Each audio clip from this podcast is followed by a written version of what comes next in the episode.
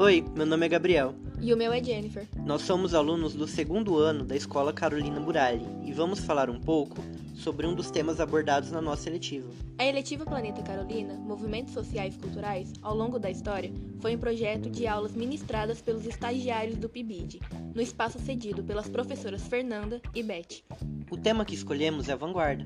O que é? A vanguarda significa literalmente a guarda avançada ou a parte frontal de um exército. Seu uso metafórico data do início do século XX, referindo-se a setores de maior pioneirismo, consciência ou combatividade dentro de um determinado movimento social, político, científico ou artístico. Com isso, podemos inferir os desdobramentos como o modernismo. As vanguardas europeias foram decisivas para o nascimento do modernismo no Brasil. Isso porque os representantes artísticos desse movimento foram contagiados pelo sentimento de renovação e perceberam a necessidade de alinhar o pensamento artístico brasileiro com as escolas que começaram a aparecer na França no início do século XX. Me faz lembrar que o primeiro escândalo no Brasil envolvendo as vanguardas europeias aconteceu em 1917, durante uma exposição em que a artista Anita Malfatti participou. Ela havia acabado de concluir os estudos na Europa, trazendo ideias expressionistas. No entanto, a pintora foi criticada por Monteiro Lobato, escritor muito conceituado na época.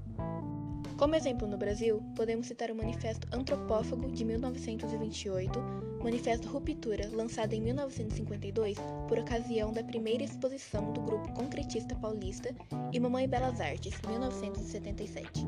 As vanguardas europeias representam um conjunto de movimentos artístico-culturais que ocorreram em diversos locais da Europa a partir do início do século XX. A palavra vanguarda, do francês avant-garde, significa a guarda avançada, o que pressupõe, nesse contexto, um movimento pioneiro das artes. Exemplos na Europa: O Grito, 1893, de Edward Munch, A Dança, 1910, de Matisse, as Damas d'Avignon, 1907, de Pablo Picasso, Velocidade do Automóvel, 1913, de Giacomo Balla. O cubismo é um tipo de arte considerada mental, ou seja, desliga-se completamente da interpretação ou semelhança com a natureza. A obra tem valor em si mesma, como maneira de expressão das ideias. As naturezas mortas urbanas e os retratos são temas recorrentes neste movimento artístico.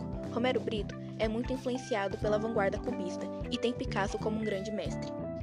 Já o dadaísmo foi uma crítica à sociedade da época em que se originou, 1916. Portanto, pertence a um momento específico da história. Transformou o que antes não era arte em arte, ampliando e propondo reflexões sobre as formas tradicionais.